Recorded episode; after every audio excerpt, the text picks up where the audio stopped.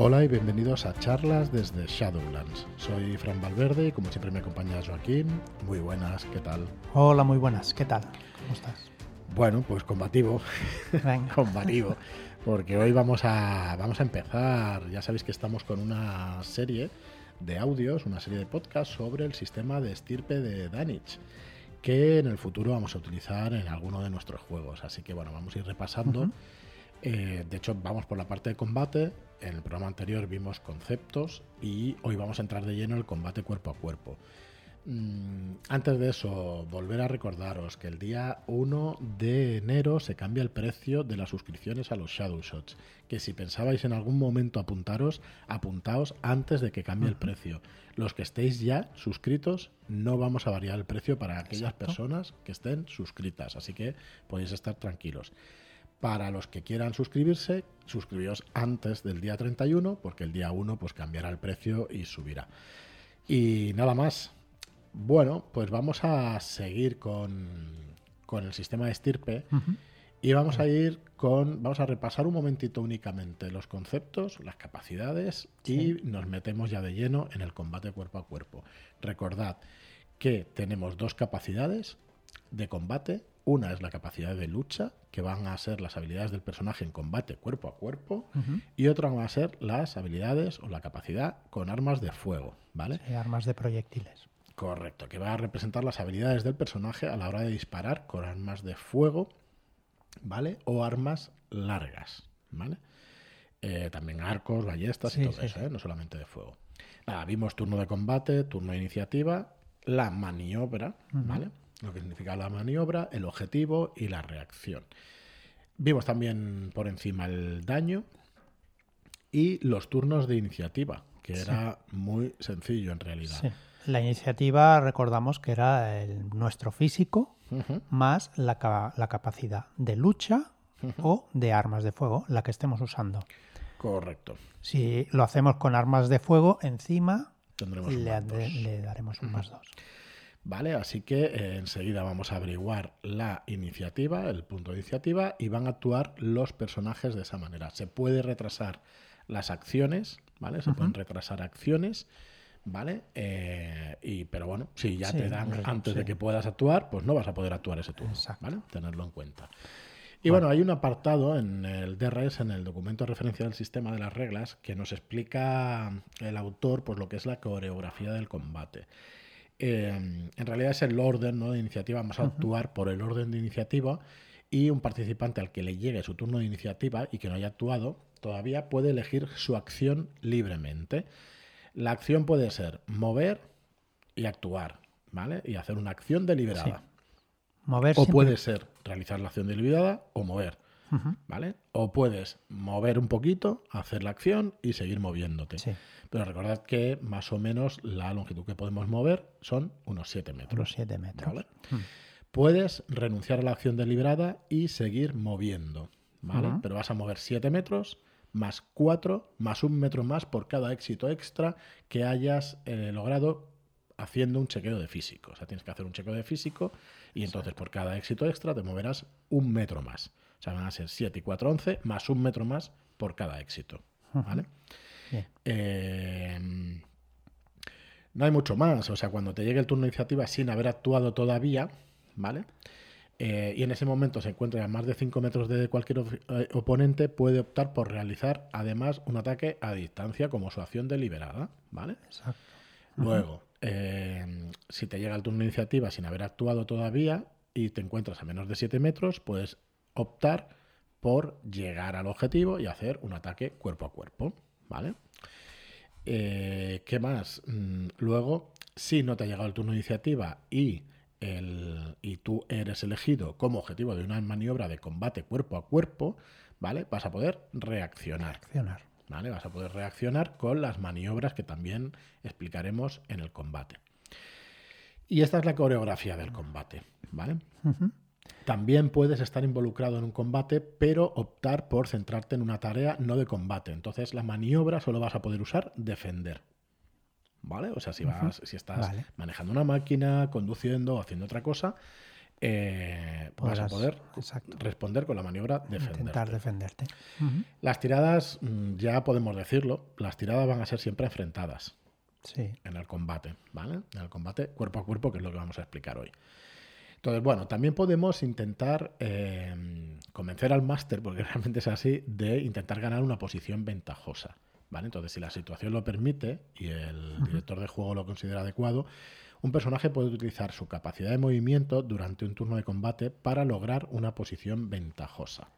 Como ya habíamos dicho antes, eh, este juego intenta que, que en los turnos de combate nos intentemos flipar un poco, ¿no? Sí, es- es Intentemos coger lo que hay en el, en el escenario para utilizarlo en nuestra ventaja. Por ejemplo, para ganar una posición ventajosa, pues intentamos subir por unas cajas para lanzarnos encima de, de nuestro objetivo, ¿no?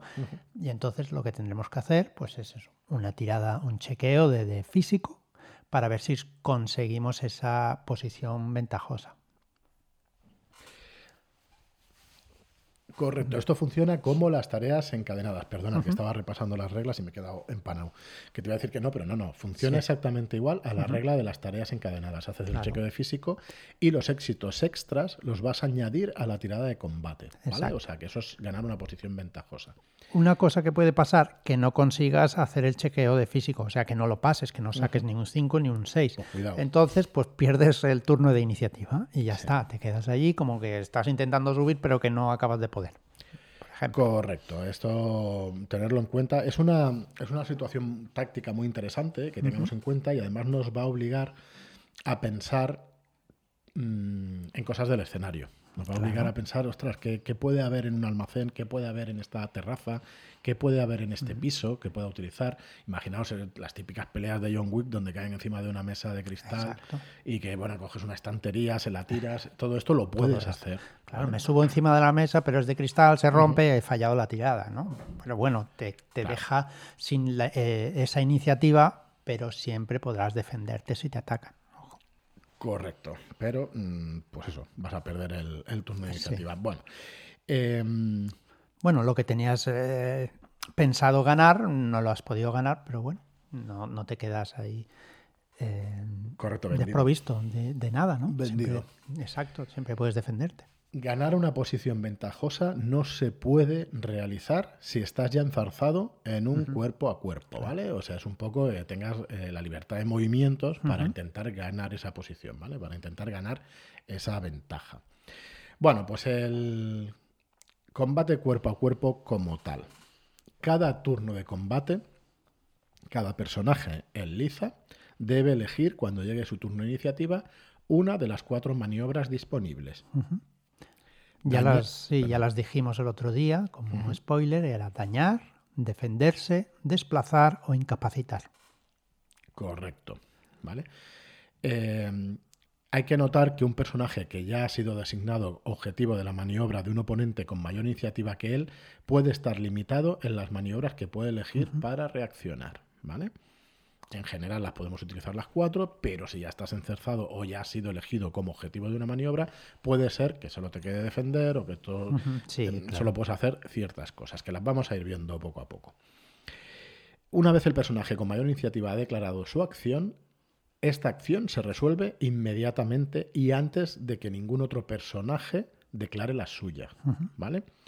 Una vez resuelta, el siguiente personaje, de entre los que no haya actuado, que tenga mayor iniciativa, anuncia su acción, se resuelve y así sucesiva- su- sucesivamente. Esta es la secuencia del turno de combate. ¿Vale?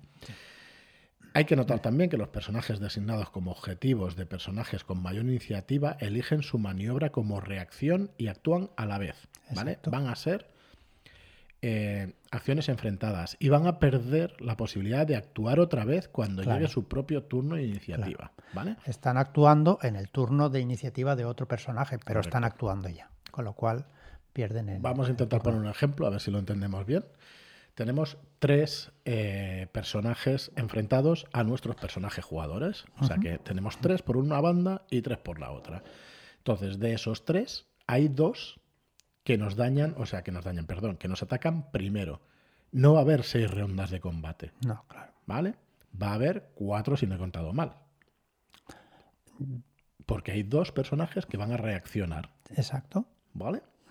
Sí. Creo, ¿eh? que se entiende bien. Bueno, así. va a haber, eh, en teoría, es que dependiendo de a quiénes ataquen. Correcto, pero si, si deciden dañar, si van a hacer el, el acto de dañar de un combate cuerpo a cuerpo, ¿vale? La maniobra dañar en combate cuerpo a cuerpo, va a haber dos acciones con las cuales nuestros personajes van a reaccionar. Entonces son enfrentadas esas tiradas, Exacto. ¿vale? Yo espero que haya aclarado y que no enrede, y que no enrede el tema.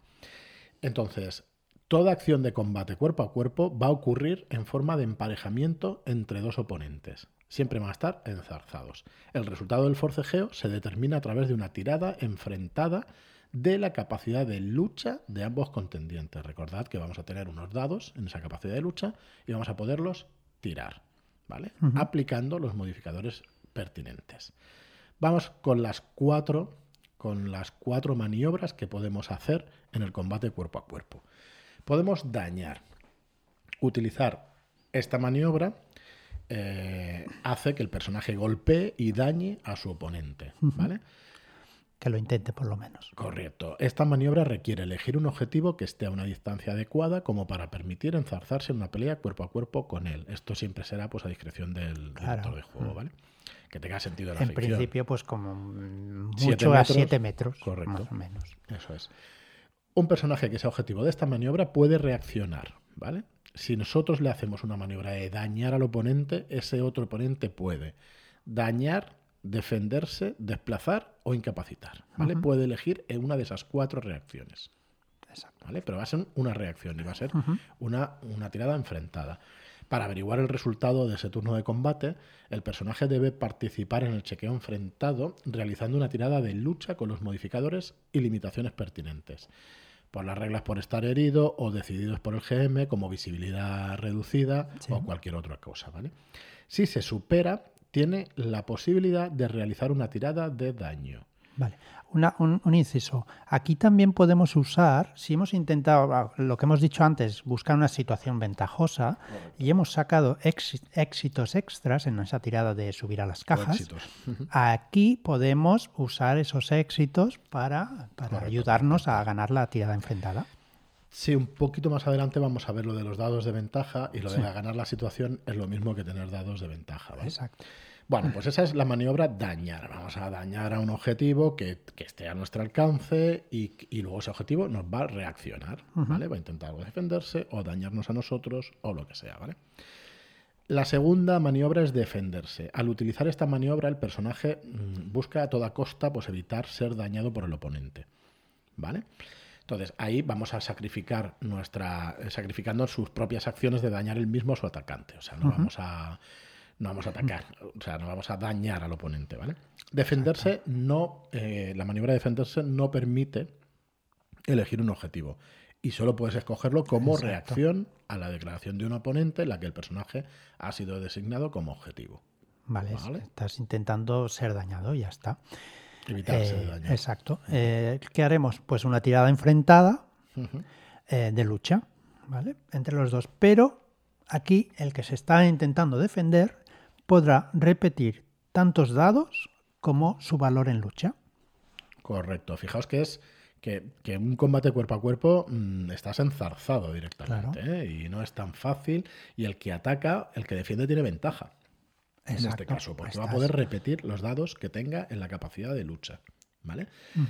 Y te vas a defender, eso sí, si tu resultado es supera, ¿vale? Eh, supera al oponente en el chequeo, Exacto, en la tirada. Claro, tienes más éxitos que el, que el oponente, pues has superado su tirada y entonces pues le has parado todos los golpes, cualquier Entonces, cosa que se ¿cuál es el ocurra. resultado? Que vas a evitar el daño. ¿vale? Exacto. No te van a tirar dados de daño. Si te defiendes y te sale bien. Tienes dos posibilidades, porque puedes retirar los dados, repetir los dados. Pero claro, cuando, cuando vas a buscar un. Yo ya empiezo a ver el, el tema del- de lo táctico que es el juego, ¿no? O, o lo estratégico en realidad, que es cuando vas a atacar a un oponente. Pues cuando tú sabes que eres superior físicamente Exacto. al otro. Me refiero a combate cuerpo a cuerpo, ¿eh? Luego ya con armas y eso es distinto. Entonces, si el otro, por mucho que repita los dados, solo tiene uno en físico, pues va a ser difícil que yo con tres en físico me supere. Vale, yo esta maniobra la veo más como cuando, por ejemplo, te metes en una habitación solo y hay tres personas que te están atacando, ahí dices, ostras, me pongo a defenderme, Eso es. intentaré evitar el daño y espero a que mis compañeros entren y me ayuden. En Eh, esos momentos mm, son momentos tácticos que necesitas defenderte sí o sí para evitar daño. Además, lo pone un poquito más adelante en el manual, pero siempre tenemos un derecho a defensa en cada uno de los ataques que nos realicen. ¿vale? Exacto. Bueno, la tercera maniobra es desplazar. Podemos desplazar al eh, oponente, ¿vale? Para alejarlo de algo importante o para alejarlo a un- o para acercarlo a un peligro Exacto. o para hacerlo impactar contra algo que le provoque daño. Eso es muy interesante, ¿vale? Porque una pared, por ejemplo, empujarlo, pues te va a hacer eh, tres dados de daño no letal. Daño no letal. El daño no letal, recordad que es únicamente, vamos a tachar las casillas pares, o sea, si nos salen resultados pares, vamos a, re- a tachar casillas de incapacitado y hay cuatro. Con cuatro resultados pares estamos incapacitados.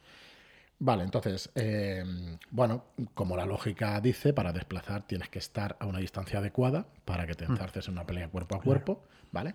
Y que esté al menos a un metro de distancia de aquello contra lo que se les quiere empujar a la persona, ¿vale?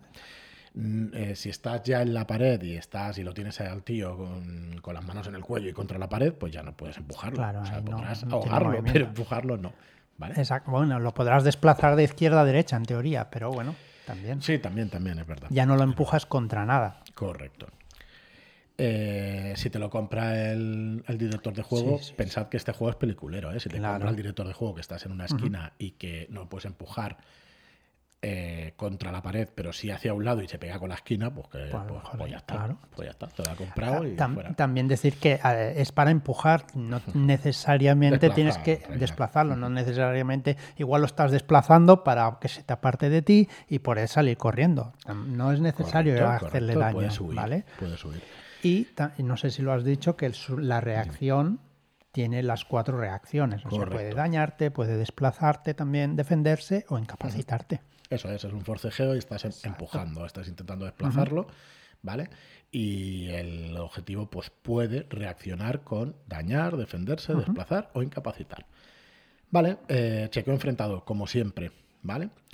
Entonces, el que si supera al oponente con el chequeo enfrentado, tienes la posibilidad de desplazarlo. Tienes, el perdedor es movido tantos metros como la mitad, redondeando hacia arriba, del valor físico del vencedor, ¿vale? Eh, pues eso, si tenemos tres de la capacidad de físico, pues vamos a ser un personaje que, joder, que parta el bacalao pues, en combate cuerpo a cuerpo. Entonces lo vamos a empujar y vamos a moverlo dos metros. Dos metros. ¿vale? Que él va a estar, no va a estar eh, fuera del combate, ¿no? Pero la verdad es que lo, lo Pero ya te da una de manera. distancia, te da una distancia que te puedes separar o te puedes, yo qué sé, Correcto. preparar, sacar el arma, cualquier cosa. Eh, y nada, ya lo hemos dicho, el daño si impacta contra algo sólido, pues lo veremos en el capítulo daño y en la tabla, ¿no? Pero, por ejemplo, em, si decidimos desplazar al perdedor tres metros y tras dos metros hay una pared, lo arrastras dos metros, lo haces impactar contra la pared, contra la pared y el perdedor sufre tres daños de, eh, tres dados de daño no letal. Esto es John Wick cuando coge a un tío y le hace una llave de Aikido y lo aplasta contra el suelo, coño, pues ya está, ya perfecto, está. lo desplaza y le mete una hostia que le revienta la cabeza y Sí, eh, pero no le revienta la cabeza, le hace sí, sí, daño, no le revienta, revienta la cabeza. Bueno, lo deja incapacitado. Exacto. Le Tira los revienta la daditos cabeza. y si salen pares, y pues se despertará dentro de, de un par de, de un par de saltos. Correcto. Imaginaos que ya tiene una casilla de incapacitado, tiro los tres dados y me sale un 2, un 4 y un 6. O dos o tres seises. Pues Sí, sí. lo habré destrozado contra el suelo, exacto, incapacitado. Lo has no lo incapacitado, no lo has matado, exacto. Venga, incapacitar, la cuarta maniobra, incapacitar, mm, la vas a utilizar para cuando buscas doblegar a tu oponente, ¿vale? Esta es una maniobra adecuada si se pretende inmovilizar, desarmar, noquear o eh, aplicar una presa, apresar al enemigo, ¿vale? Eh, por supuesto, tienes que estar enzarzado en combate con él, ¿vale? Elegir un objetivo que esté a una distancia adecuada, ¿no? Eh, el personaje que sea objetivo de esta maniobra puede reaccionar además con dañar, defenderse o desplazar, pero ya no se va a poder ya no va a poder reaccionar con incapacitar, ¿vale? Y luego, para averiguar el resultado del turno de combate, vas a participar en el chequeo enfrentado realizando una tirada de lucha, pero en este caso vas a tener un menos uno, ¿vale? Entonces, además de los modificadores o penalizadores eh, pertinentes. ¿eh? Si superas a su oponente, al oponente en el chequeo enfrentado, ¿vale? Vas a tener la posibilidad de realizar una tirada de golpear para noquear, que es equivalente a una de daño. Exacto. O sea, si lo hacemos con nuestros propios puños, vamos a tirar el daño que sea. eh, creo que es un dado de, con los Sí, puños. es, con un puño es un dado.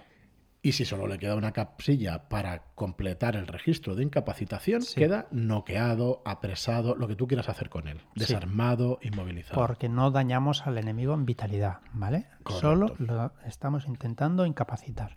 Si sacas un 6, pues le marcaremos la casilla de incapacitar Vale. y consigues lo que intentabas hacer, vaya. Vale, pero ti- tienes una pequeña ventaja si no lo consigues. Y es que puedes repetir una vez todos los dados impares. Impares. ¿Vale? Y luego, pues también pasa una cosa que eh, eh, después de, de hacer esto de incapacitar. Bueno, no, me, me estoy confundiendo con lo de más adelante, que puedo desarmar y tal, Sí, y hacer otras otra maniobras, perdonad. ¿Vale? O sea que va así. El incapacitar es directamente dejar incapacitado a un combatiente, que es rellenar las cuatro casillas de daño par. No vas a hacerle ningún tipo de daño, ¿vale? En la vitalidad. ¿Vale? Exacto. Porque está intentando no hacerle daño, sino Claro, no, no. capacitarlo. ¿vale? Bueno, los resultados del combate, como ya hemos explicado antes, toda acción de lucha en un combate implica una tirada enfrentada. ¿vale? Si tienes mayor cantidad de éxito, eres el ganador de la secuencia. ¿Vale? La diferencia de éxitos lograda por algunos contendientes se convierte en puntos de ventaja para el ganador, a, un- a razón de un punto de ventaja por éxito de diferencia. ¿Vale? Los puntos de ventaja mm, los vemos en un momentito ya lo que, lo que nos van a dar, ¿vale? Lo explicamos un poquito más adelante. Pero como resultado, si dañas al enemigo, a la persona que te estás enfrentando, si un personaje dañando supera a su oponente, a su oponente en el chequeo enfrentado, obtienes el derecho a infligir daño. No es un empate, es superar. Superar, ¿vale? superar.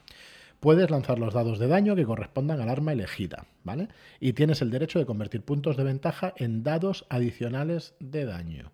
O sea, aquí puedes elegir gastarte puntos de ventaja anteriores o conseguidos en esta tirada en dados adicionales al daño, ¿vale?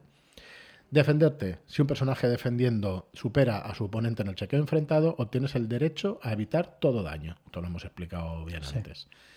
Desplazar. Si un personaje desplazado supera a su oponente en el chequeo enfrentado, obtiene el derecho de desplazarlo. Ya lo hemos explicado antes, Sí, puede desplazarlo tantos metros como la mitad de su propio nivel en físico, redondeando hacia arriba, hacia arriba. Y además tienes el derecho de convertir los puntos de ventaja en tramos de medio metro adicionales de desplazamiento. Y luego incapacitar. Si un personaje incapacitando a otro super- supera a su oponente en el chequeo enfrentado, obtiene el derecho a infligir puntos de incapacitación. Puede lanzar los dados de daño que correspondan al arma elegida. También tiene el derecho de convertir los puntos de ventaja en dados adicionales de daño. A efectos de juego, este daño corresponde eh, a golpear para noquear. Los Exacto. resultados de la tirada de daño solo se tienen en cuenta los pares. ¿Vale? Exacto, exacto. No vais a marcar nada en, en el registro de vitalidad. Lo que hemos dicho, de no dañamos al cuerpo, sino pues a la incapacitación. Los resultados pares. Vale. ¿Qué pasa si ambos contendientes empatan en el número de éxito? Da igual la combinación de maniobras elegidas, cada uno obtiene un punto de ventaja que podrá utilizar a partir del turno siguiente. ¿vale? Esto es para que no se enroquen los combates Claro. y está muy bien, realmente muy bien. Si ambos oponentes fallas, eh, fallan en sus tiradas, logran cero éxitos, el turno pasa con ambos forcejeando sin que nadie cause daño al otro ni ningún otro efecto. ¿Vale? Eh, ya hemos visto lo de desarmar y todo esto. Eh, solamente decir que en desarmar presas y otras maniobras no dañinas, lo que vais a marcar es el registro de incapacitado, pero solo para ese turno. ¿Vale? A partir de ahí, mm, ya está. O sea, no, no está incapacitado. Lo, has tenido, lo tienes apresado. Ya está pero- apresado y ya ¿Vale? está. Has conseguido apresarlo, pero eso se va a borrar, ¿vale? El, el efecto ese. O sea, no vas a tener esas casillas mar- marcadas. Vale, y ya está. Vamos a únicamente a explicaros los puntos de ventaja. Los puntos de ventaja representan la superioridad táctica, ¿vale? De uno de los oponentes que ha logrado, que uno de los oponentes ha logrado, ¿vale? Gracias a sus maniobras de combate, ¿vale? Y pueden representar como un personaje ha preferido defenderse para estudiar a su enemigo, eh, esperar el momento adecuado, cómo ha decidido limitar el daño de su golpe, cómo ha maniobrado para limitar sus opciones de respuesta en el siguiente envite. ¿vale? Puede mm, representar cual, todo tipo de ventaja táctica para el futuro inmediato. Ganar altura, acercarse a algo que vaya a poder utilizar, maniobrar para acercar al peligro, al enemigo hacia un peligro, hacerle perder el equilibrio, ¿vale? Lo que se te pueda ocurrir que te pueda dar ventaja. Vale, entonces, em, independientemente de la maniobra, recordad atacar, defenderse, incapacitar o em, desplazar, ¿vale? Toda, todo éxito extra te da un punto de ventaja, ¿vale? La diferencia de éxitos, ¿eh? La diferencia de éxitos, los éxitos extras. Y luego los puedes acumular, los puedes gastar durante los siguientes tres asaltos, ¿vale? Sí los siguientes tres turnos. No asaltos, turnos. Turnos. Son turnos. Bueno, los puntos de ventaja eh, se pueden gastar para lo siguiente. Ganar. También es interesante decir los siguientes tres turnos con el mismo objetivo. Sí, correcto. Si cambias Porque de objetivo. si cambiamos de objetivo, esos, esos puntos de ventaja se pierden. Dijéramos que ha pasado el tiempo. Sí, sí, sí, muy bien puntualizado. Eh, bueno, mm, lo vais a poder utilizar para cualquier combinación de los siguientes usos para ganar la iniciativa en el siguiente emparejamiento de combate con el mismo oponente, ¿vale? Esto es útil cuando el oponente tiene más iniciativa, ¿vale? O sea, le sumas unos según los éxitos que tengas, los dados de ventaja, mejor dicho, los puntos de ventaja que hayas acumulado, ¿vale? Eh, puedes sumar un dado a la tirada enfrentada de combate, ¿vale? Puedes sumar un dado a la tirada enfrentada que otro personaje realice contra el mismo objetivo que el personaje que gasta el punto de ventaja. ¿Vale? Em, bueno, narrativamente representa cómo se expone al objetivo a los ataques de un compañero. Claro. O sea que mola también. Puedes sumar medio metro al resultado de una maniobra exitosa de desplazar. O puedes sumar un, daño de, un dado de daño si, ha vencido, eh, si se ha vencido al intentar dañar o incapacitar al oponente. ¿vale? Los puntos de ventaja solo pueden utilizarse en acciones, como has dicho tú, las acciones contra el oponente con el que estás luchando. ¿vale? Si pierdes, eh, si cambias el oponente, pierdes los puntos de ventaja. Bueno, eh, ya está. Dañar es calcular el daño infligido por un personaje a su oponente. ¿vale? Se lanzan tantos daños como el daño básico del arma. Más los puntos de ventaja que queramos gastar, ¿vale? Para aumentar el daño. A razón de un punto de ventaja por un dado de daño. Eh, también hay que pensar que tampoco vamos a ganar tantos puntos de ventaja porque tiramos los dos, es una tirada enfrentada, ¿vale? Es la diferencia. Correcto. ¿Vale? Si, él si tú sacas uno y yo saco dos, no tengo un punto de ventaja, estoy ganando la tirada, ¿vale? Si sacara yo dos, eh, sacara yo tres y tú uno, ahí sí. Con uno gana la, la tirada enfrentada y el otro sí que me queda un punto de ventaja. O sea que tampoco vamos a ganar 3, 4 puntos por tirada enfrentada. Efectivamente. Bueno, un par de cositas antes de acabar, así lo dejamos ya en las armas de fuego, en combate, o sea, en, armas de fuego proyectiles, ¿vale? Eh, uno, los oponentes masivos. Los oponentes, si os, si os acordáis, eh, los oponentes masivos son los que tienen la etiqueta masivo con un número, ¿vale? No masivo, ¿Cuáles son los oponentes no masivos? Una persona, una, mesa de despacho o una puerta. Masivo 1, ¿vale? Etiqueta masivo con un 1 es un caballo, una cosa de, del tamaño o peso de un caballo, un toro, un armario ropero. 300 eh, kilos. Depende del toro.